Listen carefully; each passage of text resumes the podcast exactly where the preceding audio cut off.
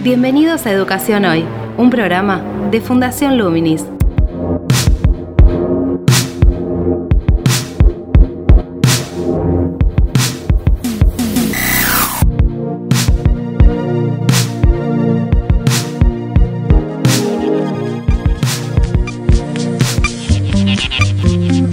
Hola, ¿qué tal? Soy Gabriel Latorre y estoy dando comienzo a Educación Hoy, el podcast que realizamos desde Fundación Luminis, abordando diferentes temáticas de educación en Argentina y en el mundo.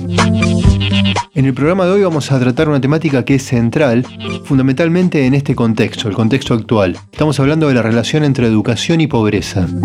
Para hacerlo hoy nos acompaña Marcos Sorteo, director ejecutivo de Fundación Luminis. ¿Qué tal Marcos? ¿Cómo estás? ¿Qué tal Gabriel? Bueno, sí, estamos sumergidos en una importante crisis social en la cual los niños han sido los más perjudicados, alcanzando un promedio, una tasa de pobreza del 63%. Eso quiere decir que 6 de cada 10 chicos se encuentran sumergidos en la pobreza.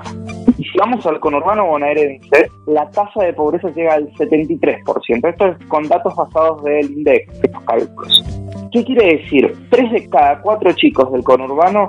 están sumergidos en la pobreza. La educación tiene algo para decir sobre esto. Entonces queremos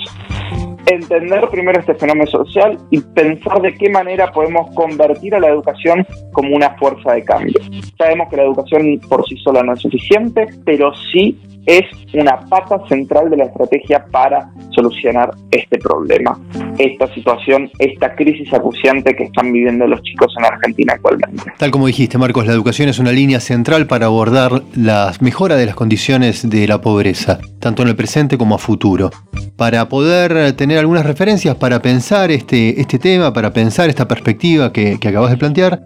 convocamos a cuatro especialistas. Ellos son Guillermina Tiramonti, investigadora de la Facultad Latinoamericana de Ciencias Sociales, conocida como la Flaxo, Guadalupe Rojo, docente e investigadora de la Universidad Torcuato Itela, Irene Kitt, presidente e investigadora de la Asociación Civil Educación para Todos, y Axel Rivas, director de la Escuela de Educación de la Universidad de San Andrés y presidente del Consejo Nacional de Calidad Educativa del Ministerio de Educación de la Nación. Con ellos trabajamos en torno a tres preguntas. La primera es qué rol juega la educación para revertir una situación de un índice de un 63% de pobreza en el país, según las cifras del INDEC, tal como mencionó Marcos. La segunda es cuál es la incidencia de la presencialidad en ese sentido. Y la tercera, qué prioridades habría que tomar en materia educativa para mejorar las condiciones del sector de población estudiantil más pobre. Correcto. esperemos que estas preguntas nos permitan encontrar nuevas estrategias, pensar mejor la, política educativa, pensar mejor las tareas en el aula y acompañar y ayudar a estos chicos a salir de esta situación de la pobreza y al país también, que el país pueda crecer, pueda desarrollarse, pueda continuar su senda de crecimiento. Bien, esperemos entonces que el objetivo de este programa pueda cumplirse, que es que a través de las voces de estos referentes, con estas preguntas que hemos pensado, se pueda hacer un aporte para poder reflexionar en torno a las posibilidades que la educación tiene de mejorar las condiciones de pobreza. ¿Te parece entonces, Marcos, si avanzamos con las entrevistas? Dale, escuchemos a los especialistas. Actualidad en Educación Hoy. Axel Rivas director de la Escuela de Educación de la Universidad de San Andrés. La educación desde ya tiene un rol muy importante para reducir la pobreza, pero depende de muchos otros factores externos a la educación, como lo sabemos desde hace mucho, que no se puede pensar que la educación actúa de una manera independiente a otras dimensiones sociales, pero como tal siempre hay un margen o un umbral de intervención educativa que permite acortar brechas y que permite dar más oportunidades desde las edades más tempranas a las poblaciones que están en situación más vulnerable y permitir acompañar el proceso de reversión de la pobreza. Y para eso es muy importante que el sistema educativo sea muy fuerte, muy sólido, muy potente, porque cambiar trayectorias intergeneracionales de pobreza, la herencia de la estructura de trabajo, de las condiciones de vida, a partir de la educación requiere un sistema educativo muy potente y con muchos recursos para lograr, al menos en parte, hasta donde puede, porque la otra parte mucho más amplia depende justamente de la estructura social, de la distribución de la riqueza, pero dentro de las posibilidades del sistema educativo es necesario un sistema educativo muy potente, como decía antes. Guadalupe Rojo docente e investigadora de la Universidad Torcuato Di Tella. La educación es un factor decisivo para interrumpir la transmisión intergeneracional de la pobreza. De hecho, esto es la base del diseño de los programas como la UAH, que son transferencias de renta condicionadas. Es especialmente importante en la pobreza estructural en Argentina, donde la educación se vuelve como el motor igualador por excelencia, lo que permite romper con los esquemas y favorecer la crianza de quienes precisan oportunidades diferentes y solamente la escuela se las puede ofrecer. Como bien explica Mariano Tomasi, la preocupación fuerte está en el segmento de pobreza infantil más vulnerable, donde hay precariedad en la vivienda y en la salud, y la estructura familiar es muy frágil. Es allí donde hay que trabajar más fuertemente para mejorar la calidad de la educación y eventualmente ofrecer programas de inserción laboral. Pero por definición esto no puede existir por fuera de la escuela. Guillermina Tiramonti, docente e investigadora de la Flaxo. La educación sola no es suficiente para superar la pobreza. Sin embargo, proporciona a los chicos un recurso muy valioso para superar esa situación. Para eso necesitamos una escuela capaz de revertir la tendencia a la reproducción cultural de la pobreza material. La escuela debe contrarrestar la pobreza material de sus alumnos con un generoso acceso a los instrumentos de la cultura contemporánea. Irene Kitt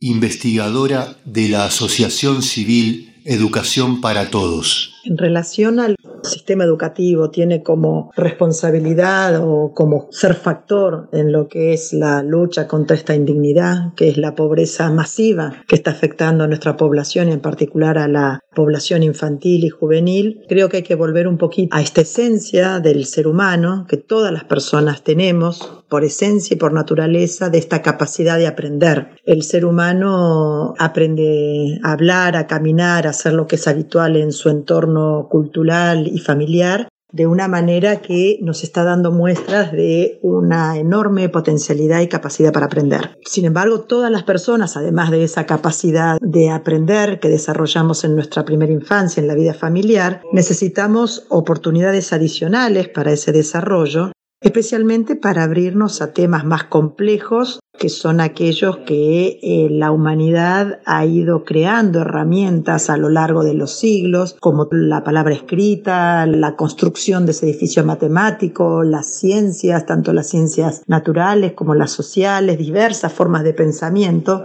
Adentrarnos en ese aprendizaje requiere para cualquier persona, sobre todo en los primeros años de vida hasta la juventud, de un apoyo especial. Es decir, la escuela, el sistema educativo se ha ido configurando a medida que cada vez ha sido más necesario entregar y poner en posesión a toda la población de ese capital cultural y social y científico construido por la humanidad, de modo tal de transmitir eso para que esas, ese conocimiento sea una herramienta tanto para la formación personal, para el protagonismo comunitario, para la inserción productiva y en ese sentido aparece una función esencial de la escuela en tanto ámbito profesional de la educación. Y esto tiene que hacerse, resalto este el tema profesional, porque esto tiene que hacerse sobre todo en estos contextos afligentes de la pobreza, sin desconocer la identidad familiar y comunitaria. La escuela no está para rescatar a un niño o a un niño de su familia porque esa familia es pobre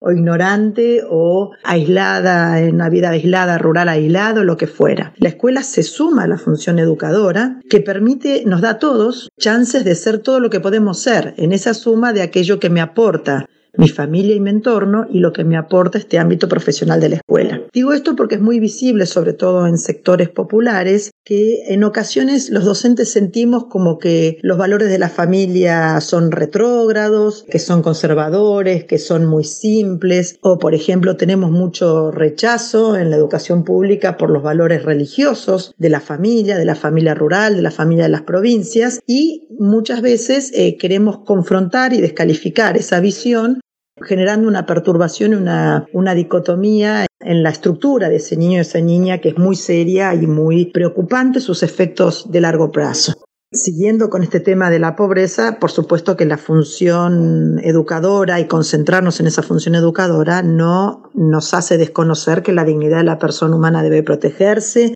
que todo niño, niña, adolescente debe tener un hogar, alimentación, salud, un entorno seguro y que es mucho más difícil enseñar cuando los, niños, las niñas viven en situaciones de pobreza. Pero ahí está el gran desafío pedagógico que no puede ser vivido o enfrentado por cada docente aislado, sino que es una responsabilidad de toda la trama política, académica y de comunicación ¿no? y de instalación de temas en la agenda. La famosa cosa que decimos y muchas veces ponemos en las introducciones, hace falta todo un pueblo para educar a un niño, es corto de decirlo, pero es largo de asumirlo como sociedad en acompañamiento de las familias y de los docentes.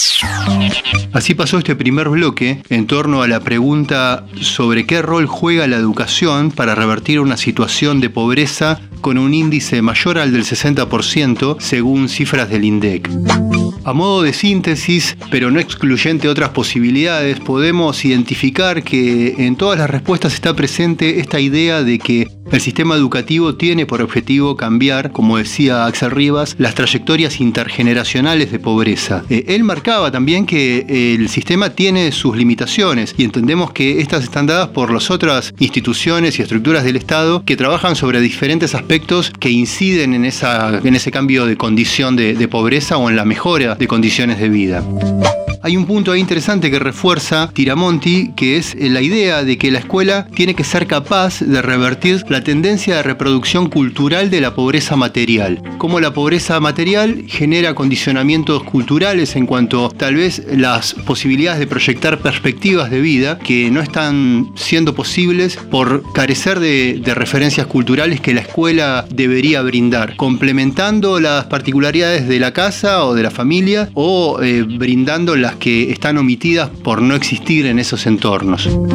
En ese punto Irene Kitt planteaba algo interesante también, que es que hay que atender a las particularidades del bagaje cultural de los alumnos para generar las condiciones de, aprendizaje y que esto no, no implica necesariamente el descartar o el oponerse a referencias culturales de la familia, sea una creencia religiosa o sea una creencia en cualquier otro tipo de, de aspecto de la vida. En todo caso, el docente y parte de la formación profesional de los docentes debería estar dada por la posibilidad de articular con esas referencias y enmarcarlas dentro de un ámbito de alfabetización y formación en las referencias culturales universales. ¿no? Y esto tiene que ver también con la perspectiva de, inserción en la sociedad y en el mundo que tiene por, por obligación y responsabilidad la escuela. En ese punto, Kit decía que, la escuela no está para rescatar al niño de la cultura familiar, de su cultura familiar, sino para, complementarla, que debe complementarla. Y también entrando en, en consonancia con Rivas, plantea que la pobreza se debe abordar desde una red institucional, es decir, desde una red de instituciones que trabajan sobre diferentes aspectos de mejora de esa condición.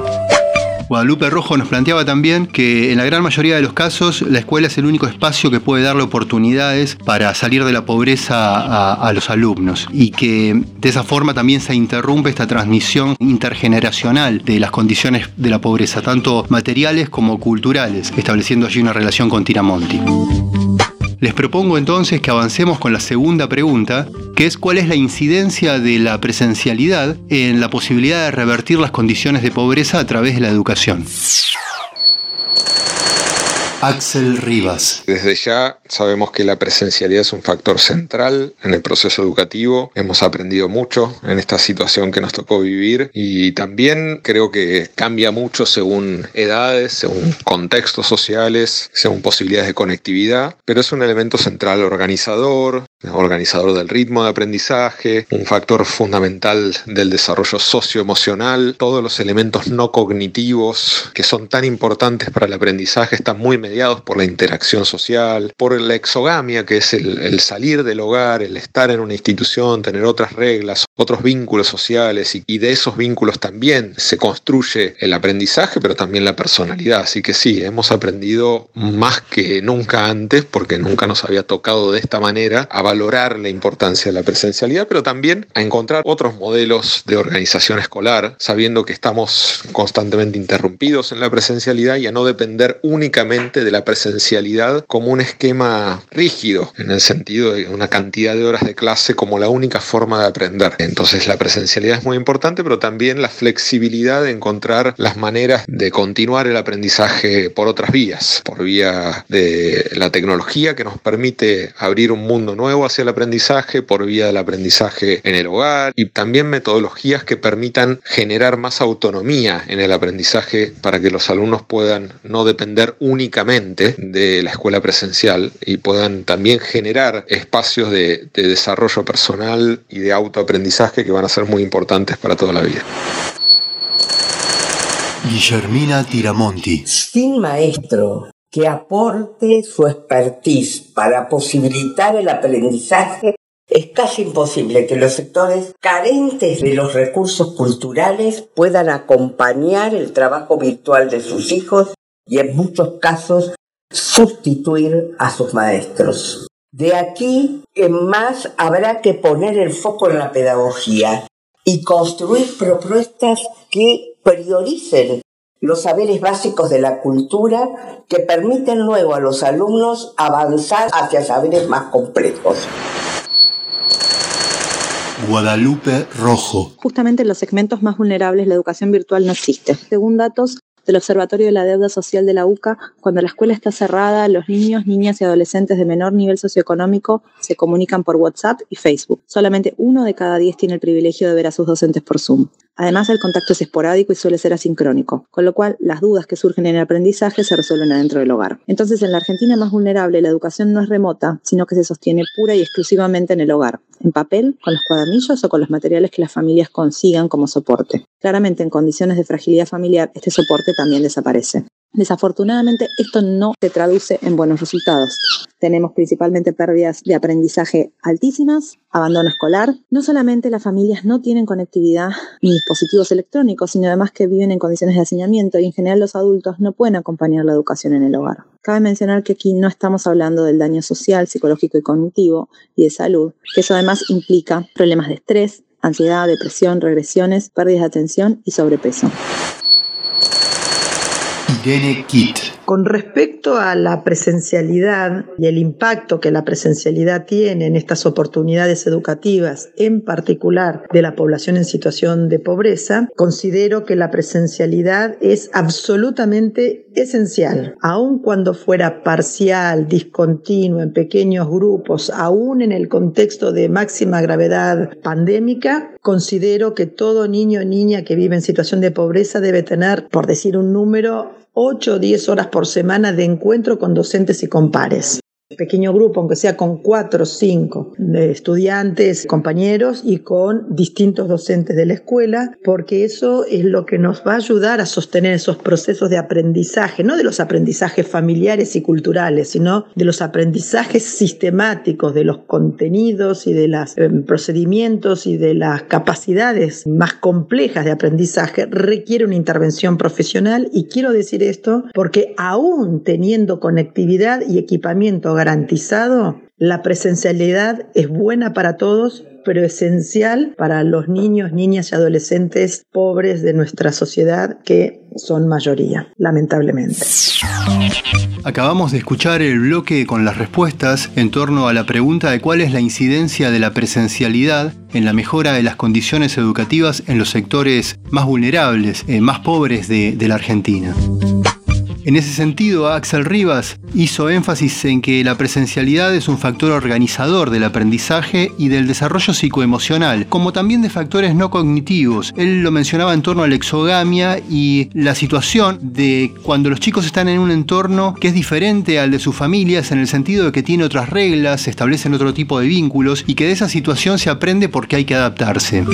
También planteó que en este proceso la comunidad educativa, tanto docentes como directivos e incluso tal vez el mayor o menor grado eh, funcionarios, aprendieron a, no depender exclusivamente de la presencialidad como un esquema rígido en, cuanto a una eh, franja horaria determinada en la cual todo sucede allí, sino que también se han desarrollado otras metodologías a través de las tecnologías de información y comunicación, a través de las tecnologías digitales, planteando diferentes tipos de, esquemas que permiten también en algunos casos, por ejemplo en la educación secundaria, propiciar el desarrollo de una autonomía por parte de, de los alumnos.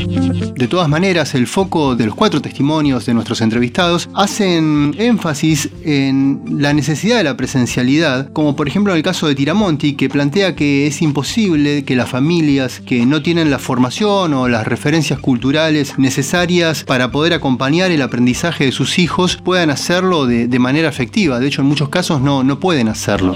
Esto a su vez se vincula con algo que planteó Guadalupe Rojo, que es que en los sectores más pobres no es casi posible la educación virtual o no ha sido posible, y se basaba en datos del Observatorio de la Deuda Social de la Universidad Católica Argentina, que planteaba que solo uno de cada diez chicos tiene posibilidad, de los sectores más pobres, tiene posibilidad de trabajar con su docente a través de Zoom, por carecer de dispositivos, por carecer de, de conectividad, porque no había una computadora justamente para poder hacerlo, y en la gran mayoría de los casos, cuando había un dispositivo era un celular e incluso era compartido con otros familiares. Irene Kitt, por su parte, también planteó que la presencialidad es esencial en los sectores más vulnerables, en el grado que pueda tenerse aún en las condiciones más difíciles de la pandemia, más difíciles a nivel sanitario. Y lo fundamentaba en que los aprendizajes sistemáticos de contenidos y de capacidades requieren una intervención profesional que en ese sentido no, no implica que en la virtualidad no estuviese, pero no está en el grado de posibilidades que habilita el estar cara a cara y ver cuál es la situación tanto psicoemocional, de aprendizaje, de problemas, de trabazones de un chico cuando se está compartiendo un, un espacio cuerpo a cuerpo. Les propongo entonces que avancemos con la tercera y última pregunta, que es cuáles son las prioridades o qué prioridades habría que tomar en materia educativa para mejorar las condiciones del sector de población estudiantil más pobre.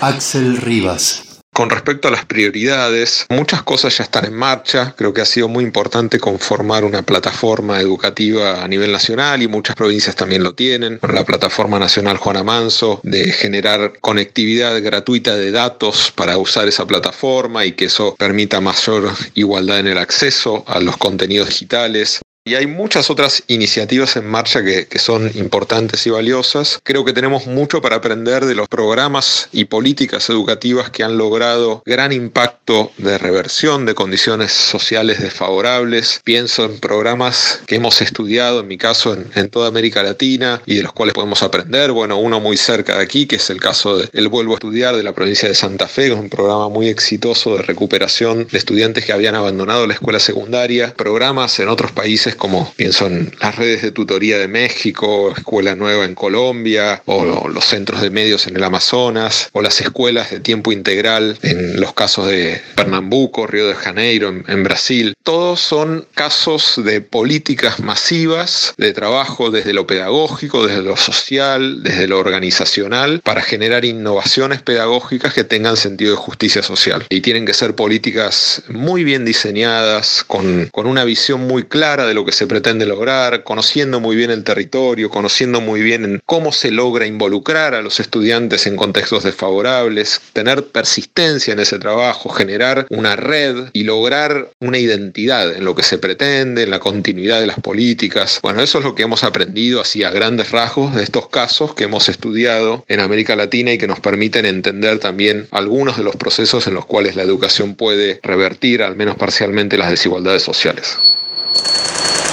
Guadalupe Rojo. En primer lugar, es urgente abrir las escuelas de forma prioritaria en las comunidades más vulnerables. Es justamente allí donde se cruzan las dos variables de interés. Por un lado, mayor probabilidad de deserción escolar y por otro, mayor fragilidad social, que se asocia con, por ejemplo, un incremento del 20% en la violencia familiar, según nos muestran los datos del Observatorio de la Edad Social de la U. Entonces, tanto por lo educativo como por la salud de los niños, niñas y adolescentes, las escuelas tienen que abrir para los segmentos más vulnerables, independientemente de la situación sanitaria. Porque además es ahí donde más aumenta el trabajo trabajo infantil en el último año. Y ante todo, las más perjudicadas fueron las niñas. En segundo lugar, hay que desarrollar un plan de contingencia que tiene tres etapas. Primero, asegurarse de identificar a los desvinculados o a los que ostenten mayor probabilidad de abandono. Para abordarlos y recuperarlos es necesario contar con especialistas interdisciplinarios, pero sobre todo con trabajadores sociales. Segundo, una vez en la escuela, el plan de abordaje tiene que ocuparse sobre todo de la integridad de los alumnos. Se tiene que desarrollar una currícula especial que se ocupe de los daños psicológicos y sociales. La escuela tiene que transformarse en un espacio de contención social emocional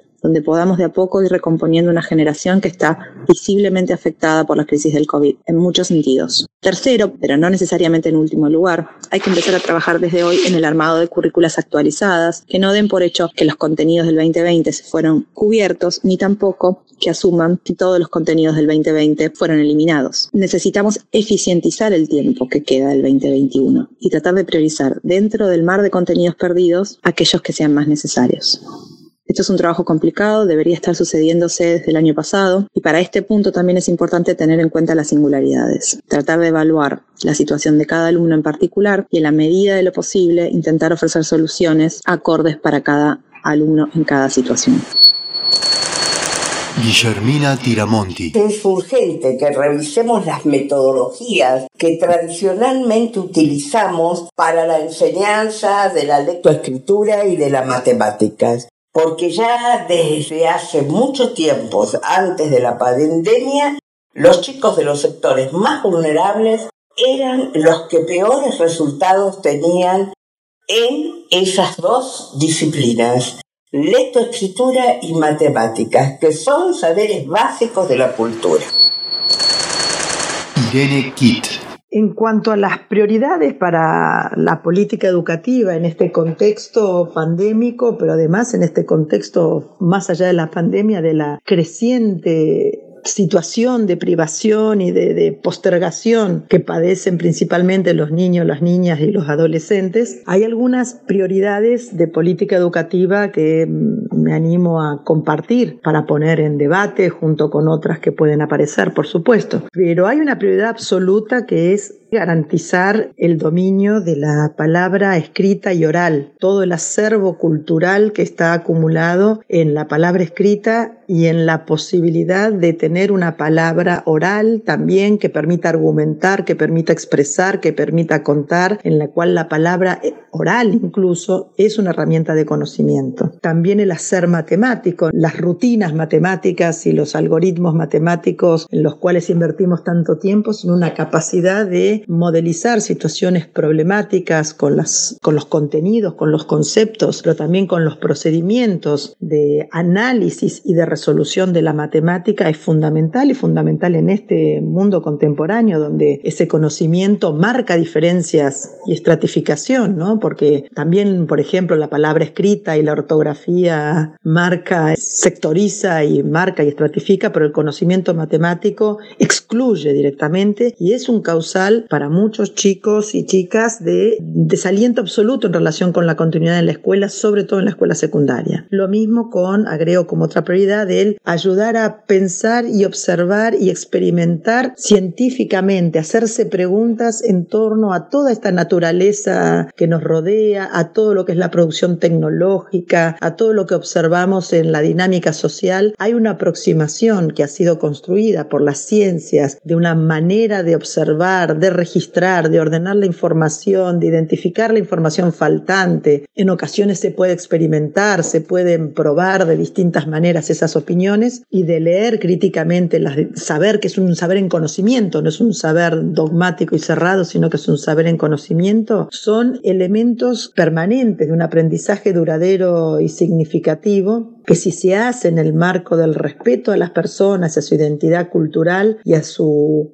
recorrido hace mucha potencia y hace mucha sinergia y con el desarrollo integral de la persona. La escuela no está solo para enseñar a leer y escribir, pero si no enseña a leer y escribir, priva de una oportunidad esencial y de una herramienta fundamental a los pobres, porque quienes tenemos otro tipo de, inserción en el ámbito del conocimiento garantizaremos la palabra escrita para nuestros hijos, nietos y demás, pero si no lo hace la escuela en los sectores pobres no lo va a hacer nadie. Digo la palabra escrita, digo la matemática, digo las ciencias. En esa línea estamos discutiendo y por supuesto que es fundamental acceder a las herramientas tecnológicas pero hay mucho conocimiento construido acerca de que es necesario primero ser un buen lector para poder después dominar y ser un usuario calificado, inteligente y no simplemente un seguidor de algoritmos en cuanto a la tecnología. A veces nos asombramos los que tenemos cierta edad de que los niños muy pequeñitos manejan un control remoto mejor que nosotros y nos parece, ay,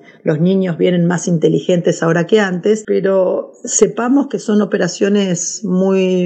rudimentarias de causa-efecto muy elemental y que tal vez un niño wichí que sabe interpretar y entender cómo pescar con una especie de jabalina un, un pescado en un río desarrolla capacidades cognitivas muy superiores al que sabe manipular ciertos pocos botones con resultados muy identificados que de repente a algunos nos maravilla, pero no es un gran dominio cognitivo. En ese sentido del dominio de las herramientas hay una política que, bueno, obviamente además de la conectividad y equipamiento, pero hay algo que puede ser mucho más inmediato y que estaría al alcance muy rápidamente de todos, en muy poco tiempo se podría hacer, que es el tema de libros para todos y todas las estudiantes. O sea, poseer libros en propiedad personal en el hogar, tanto libros de estudio como libros que sean elegidos en función del interés de los estudiantes, es una vía fundamental para que ese dominio de la palabra escrita se vaya siendo realmente un consolidado en cada uno de los estudiantes, que les sea una herramienta de uso fluido, eficaz, potente, que permita el aprendizaje autónomo, el aprender a aprender tan famoso. La lectura de libros es tan o más potente que el dominio de la tecnología para ser un aprendiz autónomo. Parece que hemos olvidado el valor del libro, hay muy poca presencia de reclamo por tener libros como textos completos, ordenados, de textos de calidad, narrativa, textos de información, libros de texto que estén no solamente presentes en la escuela, sino entregados en propiedad a los estudiantes. Hagamos, además de la tarjeta alimentar, del alimentar, de la nutrición, de la comida, una manera de que los estudiantes mm, de estas familias puedan elegir libros que les guste leer que les interese leer y desde ese interés traccionemos ese dominio de la capacidad lectora. Por lo tanto, hay una vía fundamental para el aprendizaje este duradero, profundo, significativo que esperamos para todos los estudiantes del país, pero en particular para estos, que es cómo nos ponemos también al servicio de promover sus intereses, alimentar la llama de su curiosidad, de ese impulso a buscar qué es lo que quieren saber. Por eso, también una propuesta que es muy importante de ser canalizada en, en los encuentros con las poblaciones infantiles y juveniles más pobres es ser la escuela una mediación para que pueda haber diálogo entre estos niños, niñas, adolescentes y personas e instituciones de muy variados ámbitos de la comunidad, digo, desde el empleado del banco, desde el empresario, pequeño empresario, desde el trabajador artesano, desde quien hace servicio comunitario en una iglesia, desde un artista, que hablen con distintas personas y diversifiquen su capital cultural y social, no solamente con lo que tiene el docente para transmitirles, sino abrirles a esa red de relaciones, ser parte de esa apertura a la red de relaciones que enriquecen nuestra representación del mundo y de la vida, pero desde la experiencia vital y no siempre desde el saber académico, es muy, muy importante y por eso es fundamental garantizar aún en momentos muy difíciles el tiempo presencial de, aunque sea pequeños grupos de estudiantes con sus docentes, aunque sea dos o tres veces por semana. Y por último, hay una cuestión que como sector educativo creo que tenemos que defender y fortalecer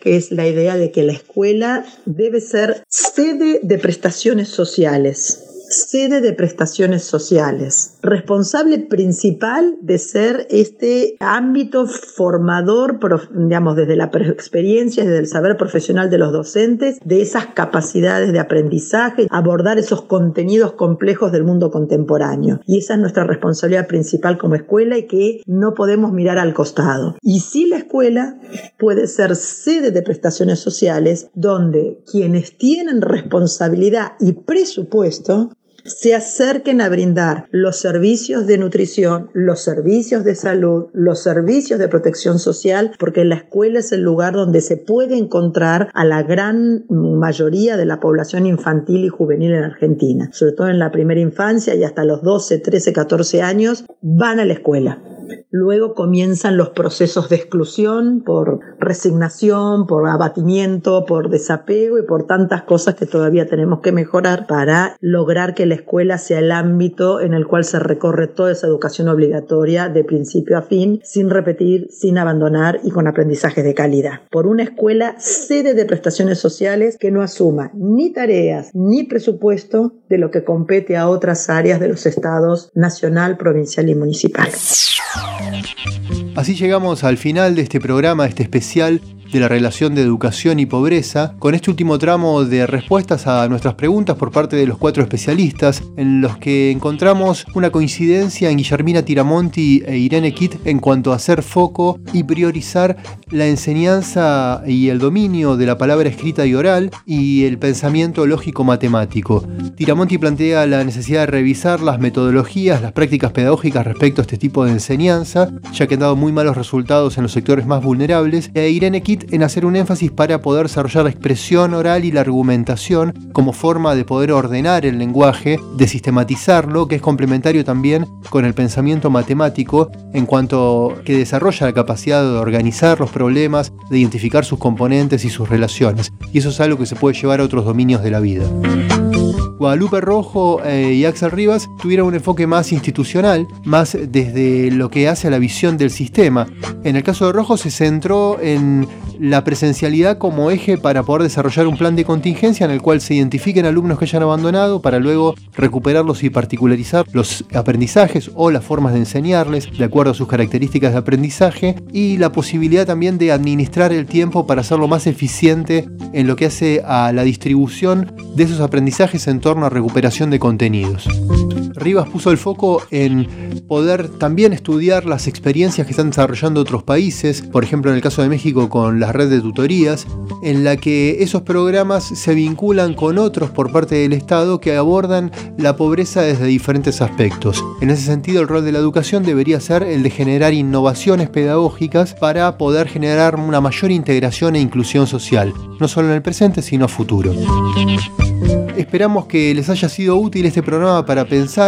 esta situación, este problema de la Argentina actual, que es fundamentalmente la pobreza, desde la perspectiva de la educación. Los esperamos en los próximos programas de Educación Hoy. Hasta la próxima.